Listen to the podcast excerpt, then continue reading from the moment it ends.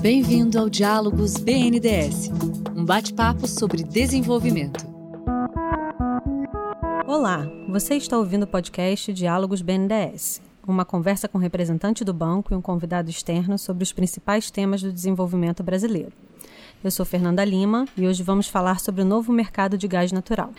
O avanço na exploração do pré-sal, a ampliação do mercado de gás natural no Brasil se destaca como uma oportunidade de estimular investimentos e gerar empregos no país. Menos poluente do que outras fontes fósseis, o gás natural representa também uma alternativa energética mais sustentável e um importante passo em direção a uma economia de baixo carbono. Para que isso se torne realidade, contudo, é preciso equilibrar significativos investimentos em infraestrutura com a demanda existente em diversos setores, garantindo um desenvolvimento sólido para esse mercado. Para conversar sobre as principais questões do setor, convidamos hoje o economista e gerente setorial do Departamento de Gás, Petróleo e Navegação do BNDES, André Pompeu, e o assessor da diretoria da Agência Nacional do Petróleo, Gás Natural e Biocombustíveis, ANP, Leonardo Caldas. Bem-vindos, André, Leonardo.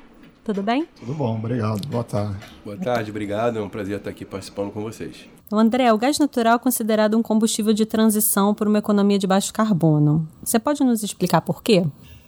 É porque entre os combustíveis fósseis ele é o que menos polui, que menos emite é, CO2 na, na, atmosfera e basicamente não emite nenhum particulado, no qual se encontra no óleo combustível e diesel. Então, quando você utiliza uma comparação entre todos os combustíveis fósseis, né, o gás natural de fato disparadamente ele é o menos poluente. E ele é considerado como transição não só por essa questão, é porque ele já se encontra de uma forma abundante no Brasil e no mundo. Então é relativamente fácil você fazer uma transição de mudança de, de combustíveis fósseis mais poluentes para menos poluentes. De cara, se você trocasse o, o diesel pelo gás hoje, você reduziria pelo menos cerca de 20% a menos nas emissões de CO2 e basicamente zero nos particulados. Então ele é considerado como combustível de transição.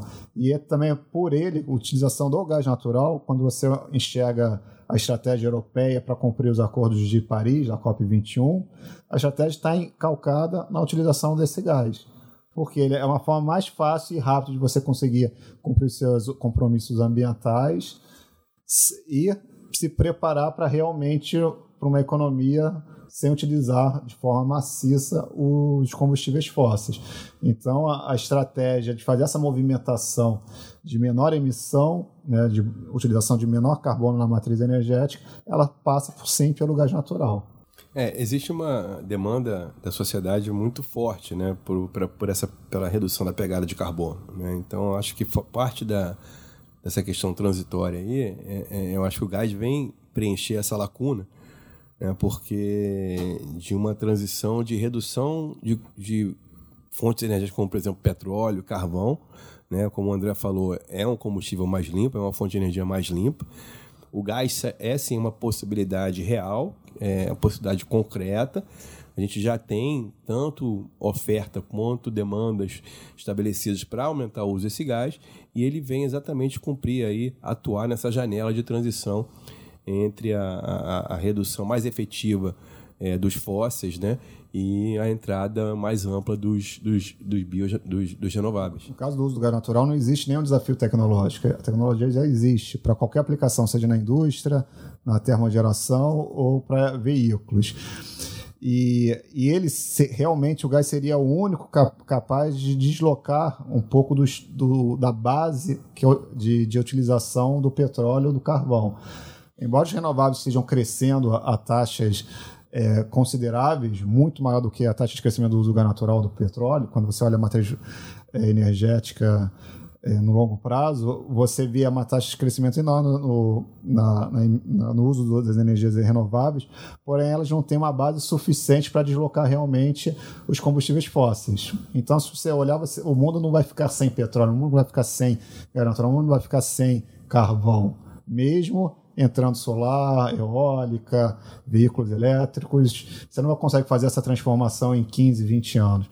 E para você realmente cumprir com suas obrigações ambientais, a forma mais fácil de deslocar os, os outros combustíveis fósseis mais poluentes, como carvão ou petróleo, é o gás natural. Então, ele é, é, é a peça-chave para uma estratégia realmente de uma economia de baixo carbono, sem que haja mudanças bruscas no comportamento e no uso de gás natural da sociedade como um todo. Né? Todo mundo vai continuar utilizando carro, todo mundo vai continuar tendo eletricidade em casa, todo mundo vai continuar andando de elevador, subindo, descendo de elevador. Então, sem mudar o hábito de, de uso de energia da população como um todo, você consegue fazer essa migração para uma economia de baixo carbono usando combustível menos poluente, que é o gás natural. Aproveitando, né, é, quais são os principais usos do gás hoje e como a participação do gás na matriz energética brasileira se compara com essa de outros países, como dos europeus, que você mencionou? Então, o gás natural no Brasil é utilizado basicamente na indústria, na termogeração, na eletricidade, no uso veicular e residencial. Então, é, basicamente, é, esses são os usos do gás natural no Brasil e no mundo. A aplicação dele não, não, não diferencia muito de país para país. A nossa matriz energética, de fato, o gás natural é cerca de 10% da nossa matriz energética, o gás natural só tem 10% de participação. Quando você observa em outros países, essa participação é muito maior, é muito mais relevante. Obviamente tem uma questão de clima, né? a gente vive em um país tropical, países frios acabam usando muito mais gás natural, questão de calefação, é, por exemplo, ou porque não tem um sistema hídrico é, de hidroeletricidade que a gente tem, que acaba usando realmente a geração elétrica a gás natural. Então, o gás natural nesses países realmente tem uma participação muito superior do que a brasileira. Porém, no nosso caso, a gente poderia usar muito mais esse gás natural. E é uma oportunidade que a gente tem muito grande com o gás natural que é provido das reservas de pré-sal. A nossa matriz, de fato, a participação do gás ela é, é, é tímida, vamos dizer assim. Né? Ela está, como o André falou, está em torno de 10% a 11%, enfim. É, mas a gente tem, comparado com os outros países, apesar da, da participação do gás ser realmente pequena, é sempre bom lembrar que a gente tem uma matriz muito limpa. Né? A matriz brasileira como um todo, né? ela é uma matriz limpa. Né? Você tem a parte dos, dos biocombustíveis, né? que ocupa uma boa parte né? Da, da, nossa matriz, enfim. Então, comparativamente com o resto do mundo, é, a nossa matriz é uma matriz limpa por causa da, das hidros também, né? Mas o gás natural realmente ele tem espaço para crescer. Eu acho que boa parte de, das dificuldades a gente vai acabar entrando aqui no, no podcast ao longo da, da, conversa é por conta de infraestrutura, né, André? A gente tem sempre aí uma deficiência muito grande, requer investimentos altos e além desses fatores aí climáticos, como o André colocou, enfim, a gente de fato não tem uma infraestrutura ainda adequada para ampliar essa participação do gás no curto prazo. Quais as fontes de, do gás utilizado hoje no país? O gás utilizado aqui no, no, Brasil ele provém basicamente da produção nacional, dos campos da, da Bacia de Santos é, e Santos, tem um pouco em Manaus também, na Bacia de Solimões, nos né, campos de Urucu é, parte é importado da Bolívia e existe uma complementação por parte de GNL, gás natural liquefeito, que se vem através de navios e aporta nos terminais de regasificação que entrega esse gás para ser utilizado basicamente em termoelétrica, o GNL. Então essas são as principais fontes de produção de gás natural brasileiro. É, acho que não, não tem muito o que complementar, mas só diferenciar né, da, da a fonte nossa da produção de gás do, do, país, né, ela tem uma diferenciação entre gás associado e não associado. É, o gás associado é aquele que está, ele vem junto com a produção de petróleo. Existe o gás não associado, aqueles campos onde você só tem realmente gás. Para esse gás não associado, é, é até mais difícil você monetizar e viabilizar a comercialização desse gás, porque é, é, é, vamos dizer, o desafio é maior para você tornar ele é, rentável, vamos dizer assim. Quando você já tem na produção do petróleo o gás vindo junto, fica muito mais fácil você disponibilizar esse gás. E é importante também esse conceito que o Leonardo trouxe do gás associado e não associado. Ele é extremamente importante quando você vai definir ou fomentar o que tipo de demanda de gás natural que, que o Brasil precisa para poder viabilizar a produção das nossas reservas de petróleo e gás porque isso faz uma diferença enorme se é uma demanda flexível ou se é uma demanda firme. Provavelmente a gente vai discutir um pouco mais à frente, mas isso é conceito-chave para ter um entendimento do porquê a gente tem que desenvolver uma demanda firme para não atrapalhar a produção de petróleo dos campos brasileiros. Então, só é, voltando um pouquinho na demanda, né? É, hoje, então, a gente importa uma parte do gás que a gente usa. Correto principalmente da Bolívia, cerca de 22 milhões de metros cúbicos atualmente. No passado chegou a ser 30 milhões. Tá, e daí nesse sentido, o pré-sal também é um, a gente tem uma oportunidade de tentar suprir essa, essa demanda com gás produzido aqui? O potencial do pré-sal, ele em alguns cenários, se você realmente conseguir ter a infraestrutura que o Leonardo até comentou, em alguns cenários mais otimistas, você conseguiria suprir boa parte do gás importado, sim. Alguns outros simplesmente vai complementar, vai expandir o crescimento via o gás nacional e a importação provavelmente ficaria estagnada nesses 20 milhões, 25 milhões, é nesse sentido. Mas todo o upside do crescimento poderia ser suprido por gás, gás nacional. Esse, esse ponto da demanda é importante a gente refletir também, porque na verdade existe uma demanda, sim, estabelecida hoje, é óbvio, mas é, existe também uma demanda reprimida da indústria em função é, dessa dificuldade de você ter uma oferta firme. Assim como a gente fala de demanda firme, demanda flexível, né? Quem, o consumidor, principalmente o consumidor industrial, ele também, é, é, para ter uma, uma, vamos dizer assim, uma confiança de que ele vai estar recebendo um insumo, ele precisa de uma, de uma oferta firme. Né? E aí isso também é, é, dificulta um pouco você ampliar a participação do gás e aumentar a, a demanda. Mas, de fato, eu acho que o, o gás do pré-sal tem uma expectativa muito grande de crescimento de volume né, da produção.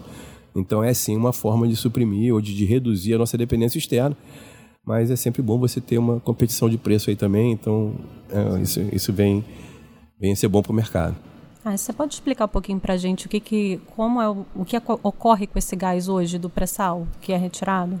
Bom, a gente tem uma parte dele é usada é, dentro da própria instalação, né, como fonte de, de energia na própria instalação nas plataformas.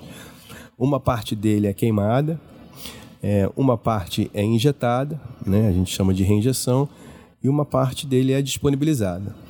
É, o, o, gás do pré-sal ele tem uma característica que é um teor de, de CO2 muito alto.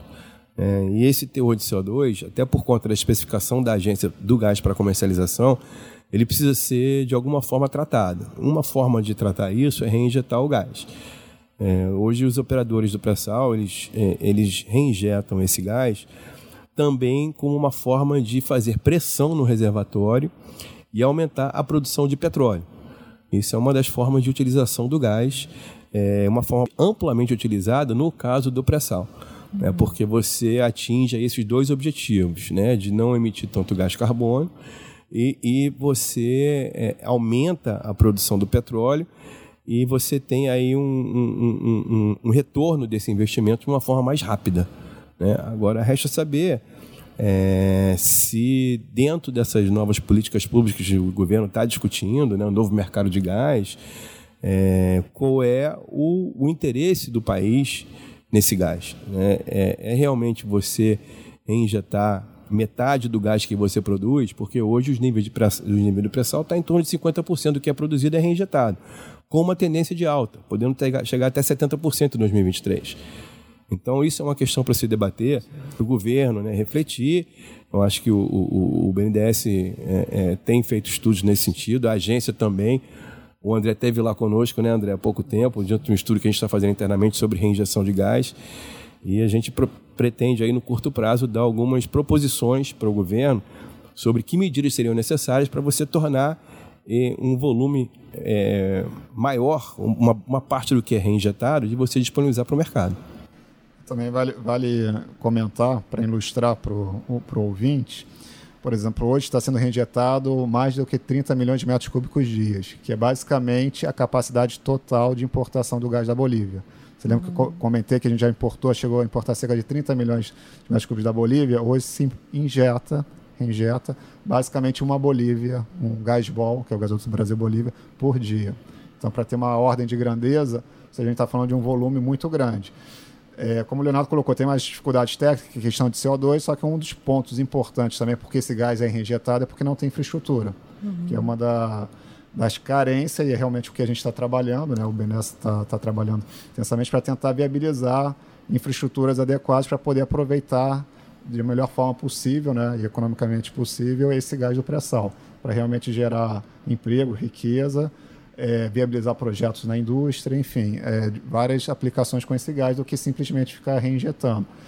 Porque o, o, nosso conceito, a nossa ideia é que se você não utilizar esse gás agora, junto com a produção de petróleo, dificilmente você vai aproveitá-lo ele no futuro mais à frente. Então, ou a gente consegue superar esses desafios nesse momento, né, nesses próximos anos, ou senão vai ficar reinjetando 70%, como o Leonardo colocou, da produção potencial desse gás. Né? Pois é, isso. E algo que, se não houver uma diretriz clara nesse sentido, para o operador, de fato é melhor. É, ele tem um retorno do investimento mais rápido na reinjeção, porque ele é, aumenta o fator de, fator de produção do óleo.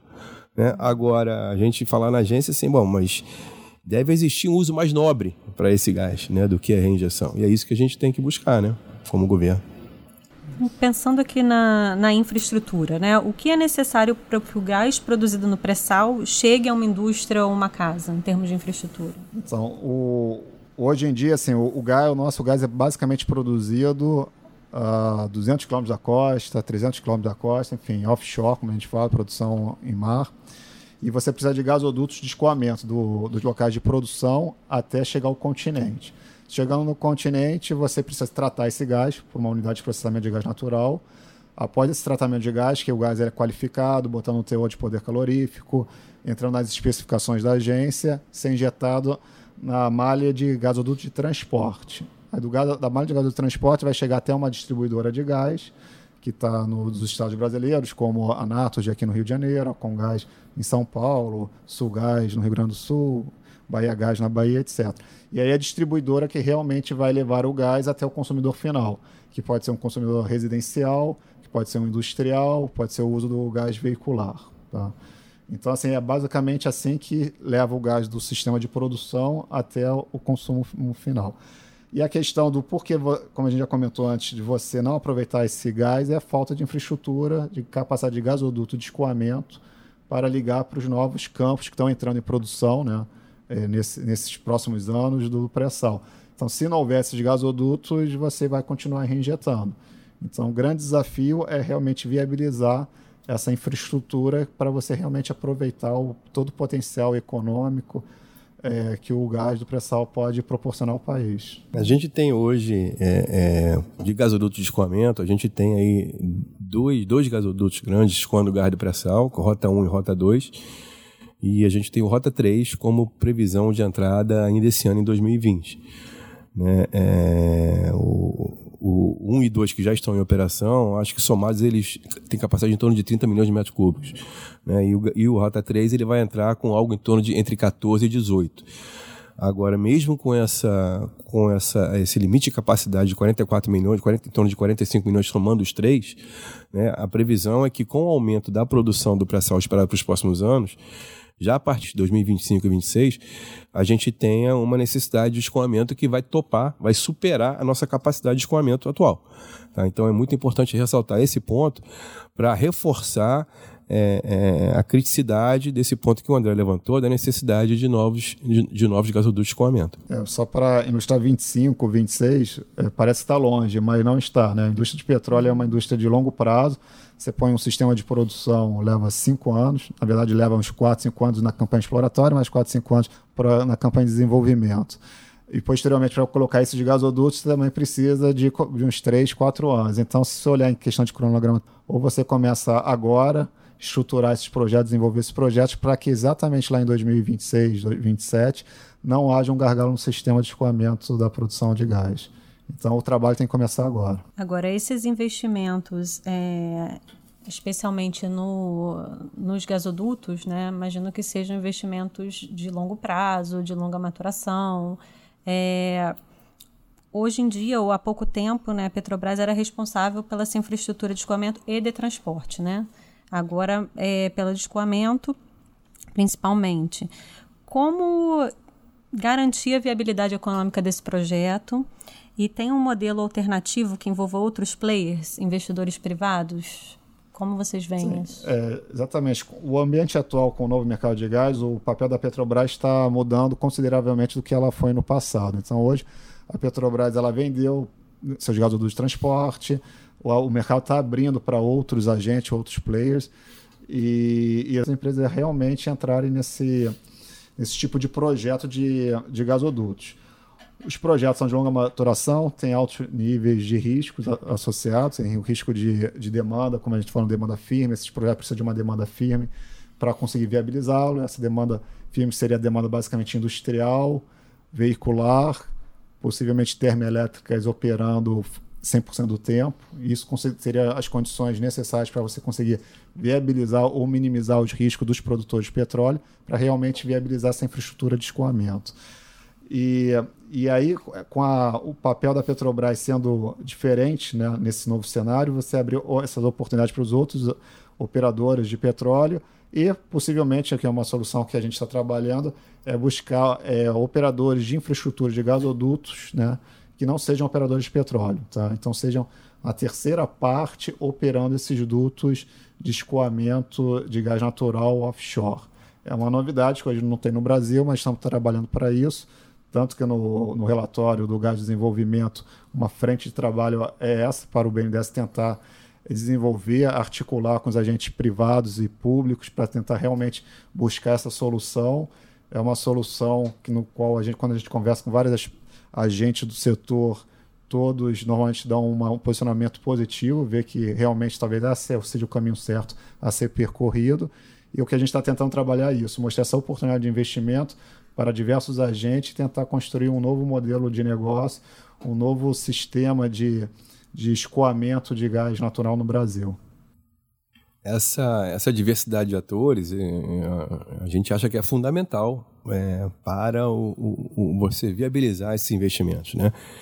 E isso, de uma forma assim conceitual, isso já é, uma, é, é, é um fato. Agora, a decisão da Petrobras de, de, venda de ativos ela tem um impacto muito grande para isso, né? porque ao se concentrar na produção do pré-sal, ela acaba é, é, tirando investimentos que estavam previstos para outras atividades e que, na verdade, não era de se esperar que um, uma empresa consiga fazer esse, todos esses tipos de investimento em toda a cadeia, porque a Petrobras ela vai do poço ao posto. Né? Então, é interessante sim que você tenha diversidade de atores, que você tem oportunidade de é, ampliar a competição, né? É, e aí, atores com perfis diferentes, como o André colocou. Não necessariamente o investidor de um gasoduto ele precisa ser um operador de petróleo. É, na verdade, eu acho até melhor que não seja. Né? É bom que você venha um fundo de investimento, por exemplo, um, você tem que ter regras previsíveis e claras para que o investidor sinta confiança é, e, e, e, e, venha fazer esses investimentos. A gente tem a matéria-prima e a gente tem uma demanda reprimida. Eu acho que o que falta é exatamente você ter essas regras mais definidas e você ter os incentivos é, para que o, o, investidor venha aumentar a nossa capacidade de escoar, para aumentar a participação do gás na matriz. A gente falou então um pouquinho de escoamento. É, vamos falar da rede de transporte um pouco. Então, hoje a gente tem uma malha modesta quando comparado a outros países, mas vai lá do sul e chega até o nordeste, né? Essa rede ela já é usada na sua máxima capacidade? É, eu diria que não, né? Eu diria que não. E a primeira, ela está muito concentrada na costa. Eu acho importantíssimo a gente interiorizar né, essa, é, essa rede para que você tenha o gás disponível também no interior do país.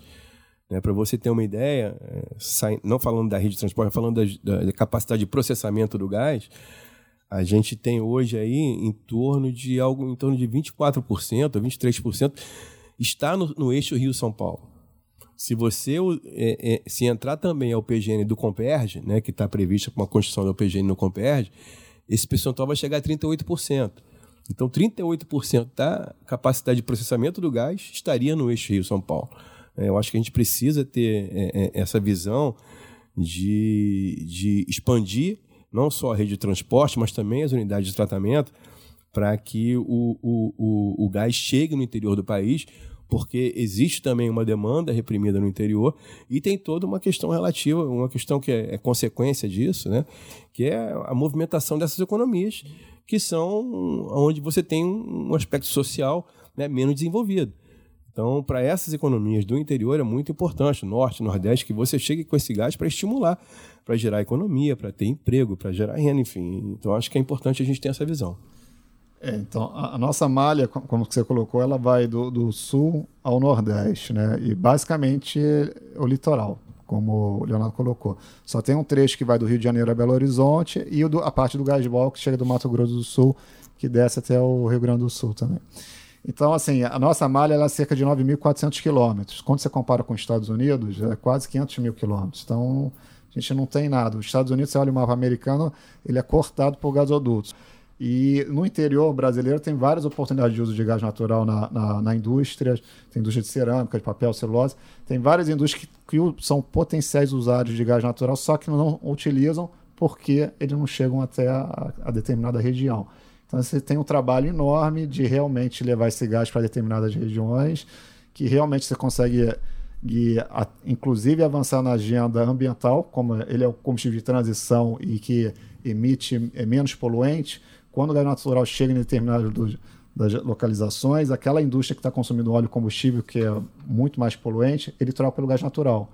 Então, ele você não só leva esse gás a um preço mais competitivo do que normalmente o, o energético substituto, que seria o óleo combustível barra diesel, você tem um ganho ambiental, né, social, inclusive, é, por questão também você despolui as grandes metrópoles, as grandes cidades, de você tem efeitos menores na, sa na saúde do, dos indivíduos, na, da população. Então você também tem um ganho social muito grande na utilização do gás natural e você consegue gerar uma, uma economia é mais competitivo, porque você está usando um combustível mais competitivo do que o atual.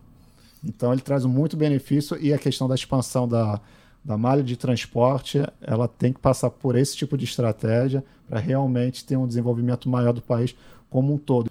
Eu acho que o, o que contribui para essa, você falou, né, Fernanda, subutilização da, da a gente está usando a capacidade máxima né, da nossa é, existe também, além da necessidade de você ter essa interiorização, investimentos em novos.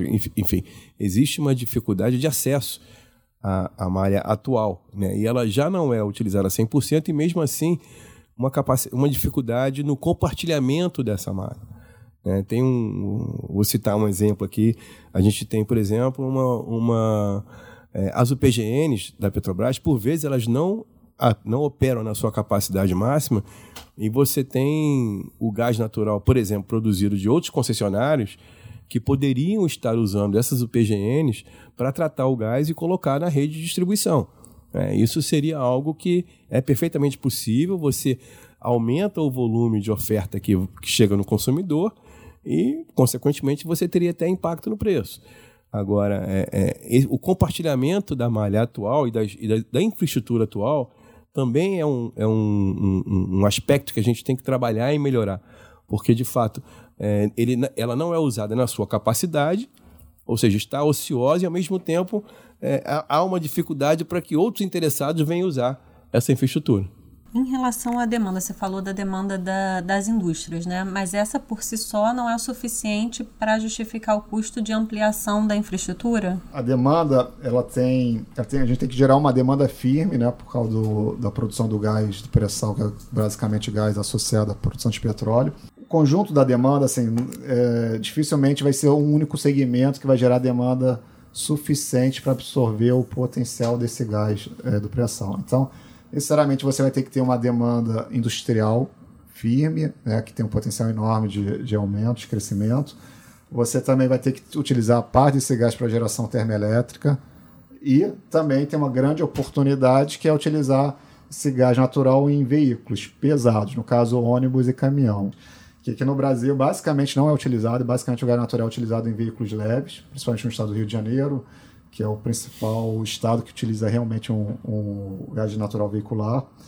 Você tem o potencial de colocar esse gás natural na utilização de ônibus urbanos, que é, realmente ajudaria também a melhorar a qualidade do ar das grandes metrópoles, colocando em ônibus urbanos, municipais ou intermunicipais. Tem a oportunidade de utilizar o gás natural em caminhões, boa parte da, da frota de transporte, principalmente que faz já é, transportes diários, por exemplo, no eixo Rio-São Paulo, Rio-Belo Horizonte, nas grandes metrópoles que já estão servidas por uma rede de gasodutos ou distribuição de gás natural, bastaria fazer pequenos investimentos marginais para adequar essas redes para realmente abastecer esses veículos a gás natural. Então, você tem um consumo enorme de, de gás, de demanda de gás natural na parte veicular, que é muito pouco explorado no Brasil. Você tem o potencial de, de fabricar esses veículos também no Brasil, veículos a gás natural, de caminhões a gás natural, ou ônibus a gás natural. De fato, o Brasil já fez até ônibus a gás, só que exporta, mas não é utilizado no mercado interno. Então, todo esse grande potencial, esse mercado, se você chegar a substituir cerca mais ou menos de uns 20%, 25% da, do consumo de diesel em caminhões, esse equivale basicamente a uns 20 a 30 milhões de metros cúbicos, que é quase um gás bom. Então, você deslocando no cerca de 20% da demanda de diesel de, dos caminhões no, no transporte, você consegue abrir uma demanda mais do que suficiente para justificar mais um gasoduto de escoamento do, do pré-sal, por exemplo. Como o Leonardo botou, o gasoduto é 15 a 20 milhões. Então você consegue abrir um mercado de mais de 15, 20 milhões você justifica mais um duto. E você tem um grande potencial, então, não só na indústria, como no uso veicular. Então, qual a maior dificuldade? O que, que a gente precisa investir para poder ter o uso do gás no veículo pesado, assim, além de ter mais oferta, né, caso isso venha. Tá, tem, é, tem vários desafios. No, no caso do, do, gás, do gás veicular, o primeiro ponto, o grande desafio assim, a demanda é muito pulverizada. Então, são vários agentes que realmente utilizariam esse gás. Ele é mais difícil de coordenar, de articular realmente grandes projetos como uma indústria, uma terminal. Se for um grande projeto lá que vai consumir, um único projeto já consome às vezes de cara um milhão de metros cúbicos. No veicular o potencial é enorme, só que é pulverizado. Então você tem que articular, conversar com várias transportadoras, ou, ônibus, ou empresas de ônibus rodoviários, por exemplo. Você tem que conversar com as montadoras, porque na questão era assim, um não fabrica porque não tem quem consome. Quem não consome não tem porque não fabrica, porque não tem infraestrutura de abastecimento. Então, realmente, você tem assim, desafio em toda a cadeia de valor na questão do veicular, né? tanto da montadora, de quem vai consumir, quem vai vender esse gás na ponta para o consumidor final, então, requer vários investimentos ou articulação entre esses agentes. No estudo que a gente realizou aqui no BNDES, a gente olhou muito para o modelo europeu. No modelo europeu, eles criaram consórcios estruturantes, que realmente envolvia vários agentes da cadeia de valor. Né? Você tinha a transportadora, a distribuidora, o, o produtor, fizeram os consórcios, fizeram um pleito para a Comissão Europeia, a Comissão Europeia apoiou esse tipo de iniciativa. E lá eles criaram chamados corredores azuis. Na verdade, são Corredores azuis seriam uma, uma, estrada, um conjunto de estradas que você teria um, um posto de abastecimento de gás natural, é, no caso da, Euro, da Europa, cortando por vários países. Né? E isso foi um sucesso europeu. Então a gente vê que para realmente superar esse desafio aqui no Brasil, há necessidade de ter essa articulação grande entre os principais agentes e criar esses consórcios estruturantes para realmente utilizar esse gás em, nos veículos pesados em uma, em uma escala né, necessária para viabilizar os investimentos. Mas quando eu falo da, escala necessária no caso veicular, obviamente vai ter um processo aí de alguns anos, uns 10 anos de crescimento. Obviamente a gente começa uma quantidade menor no presente ou no, no futuro próximo, mas tem um potencial enorme se olhando em um horizonte de 10 anos que a gente pode ser, pode ser explorado. Esse aspecto que você levantou aí, né, André, eu acho ele é, é, ele é interessante e ele, ele se aplica à indústria como um todo. Né? Você usou o exemplo das montadoras. Né? Não se produz porque não tem a demanda e quem também. Eu, eu acho que essa questão de, do, do produtor e do o consumidor industrial não fazerem investimentos, porque um fica esperando que o outro dê o primeiro passo. Né? Uhum. Então, assim, ah, eu não, eu não produzo, eu não disponibilizo gás porque não tem demanda firme. O consumidor industrial vai falar, eu não vou investir numa, numa, numa inovação para ampliar a minha necessidade de gás porque não tem oferta firme. Daí que eu acho que é tão importante a entrar de uma terceira parte é, na questão do investimento de infraestrutura. Porque tá óbvio que a gente está patinando e essas duas partes que já estão envolvidas não estão dando esse primeiro passo. Né? Então, assim, regras claras, uma, uma política pública direcionada para uma ampliação do uso do gás.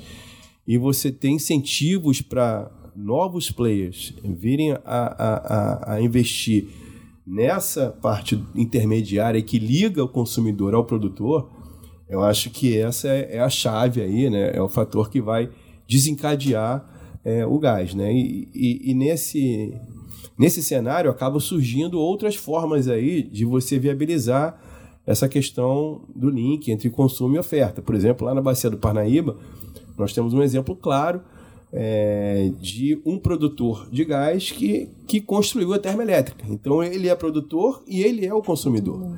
Né? Então esse é um modelo, por exemplo, que está, na minha visão, está ganhando força no Brasil. A gente já tem é, casos aí, já tem uma, uma UPGN, por exemplo, sendo construída, vai ser a primeira UPGN é, de um investidor que não era Petrobras no Brasil, é, um, é bem pequenininha, no interior da Bahia, Mas é um produtor que está construindo um IPGN do lado para tratar o gás e jogar na rede de distribuição estadual.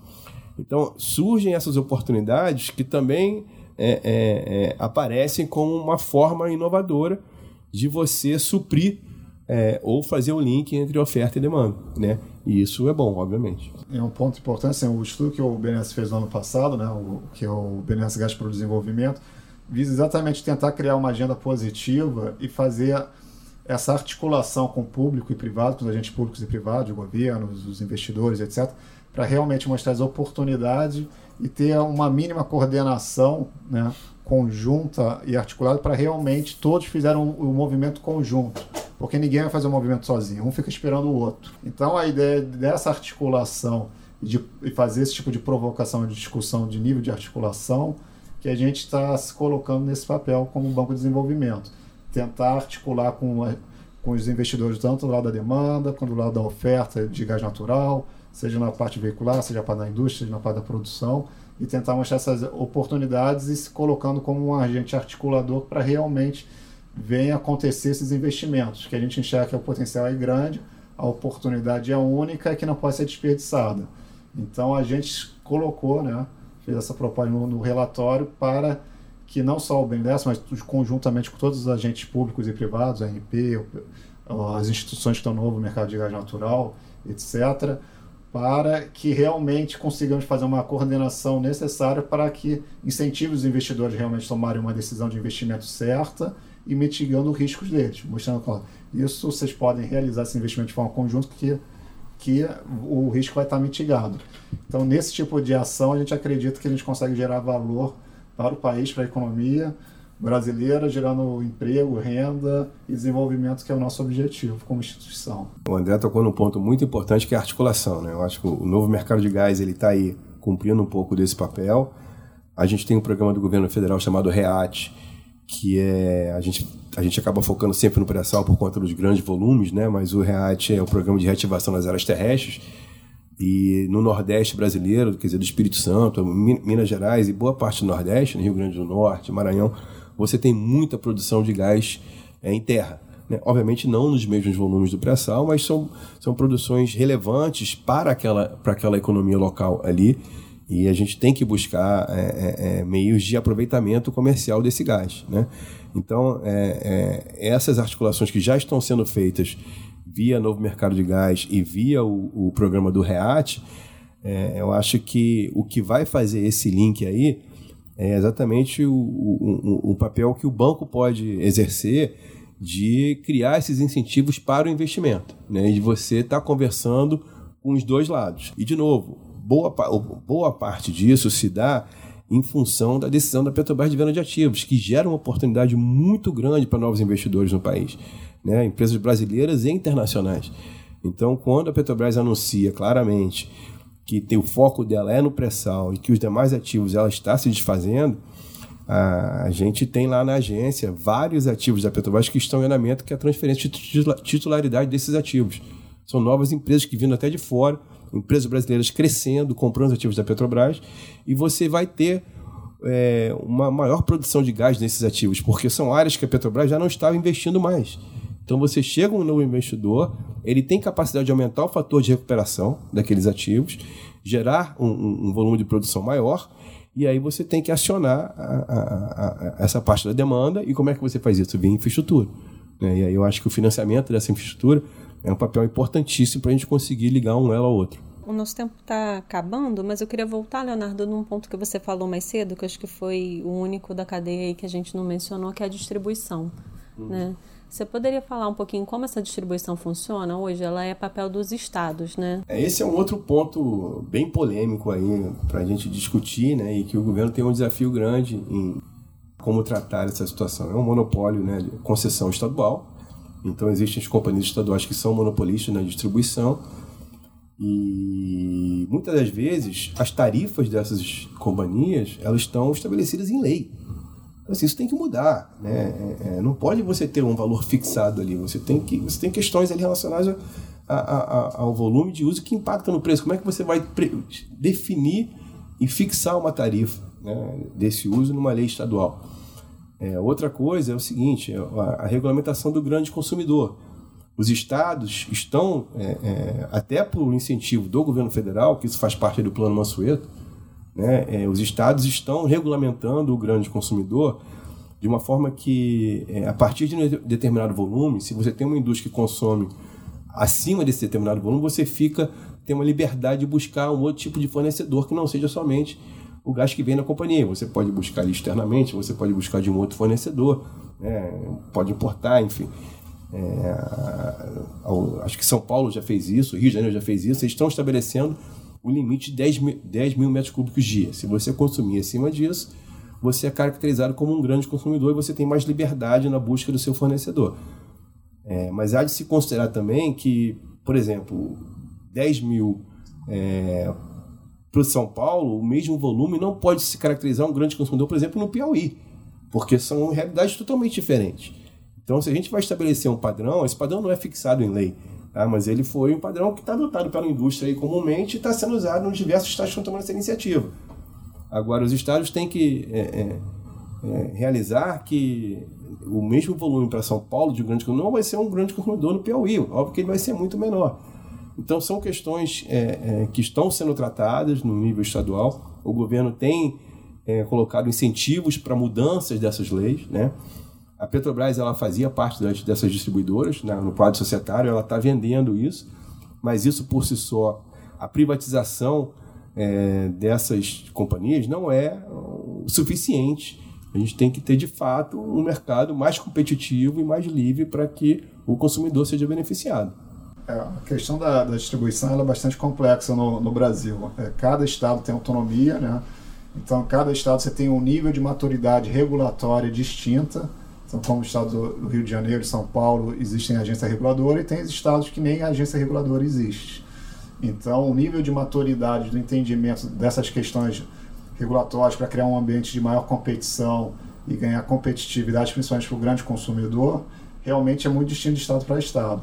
Então a ideia seria, pelo menos, harmonizar o minimamente possível a regulação entre esses estados, focando na questão mais da competição e botando um marco regulatório moderno, porque tem contratos ali que é da década de 90 e está completamente fora de uma realidade regulatória a nível global. Assim, quando você pega os benchmarks na Europa ou Estados Unidos, então tem estados que está muito aquém do, das melhores práticas regulatórias isso é um trabalho grande que tem que ser feito, só que ele é de âmbito estadual, então é um trabalho de formiguinha. Cada estado tem que ter essa conscientização e o desejo de fazer essa modernização dos seus marcos regulatórios. O BNDES está também colocando disposto a auxiliar os estados, né, quando o BNDES pega um mandato para privatização de um determinado a companhia de é, distribuição estadual de um determinado estado, Normalmente ele foca exatamente no que o Leonardo colocou. Não basta só vender o ativo, mudar de dono o ativo. Você tem que vir juntamente com o novo marco regulatório moderno. Para realmente você consegue gerar um ambiente mais de competição e, em consequência, vai gerar mais competitividade para a indústria que vai consumir aquele gás numa base menos custosa para ela. Leonardo André, foi um prazer conversar com vocês. Então, esse foi Diálogos BNDES. Você ouviu o podcast Diálogos BNDS. Para saber mais, acesse bnds.gov.br barra blog do desenvolvimento.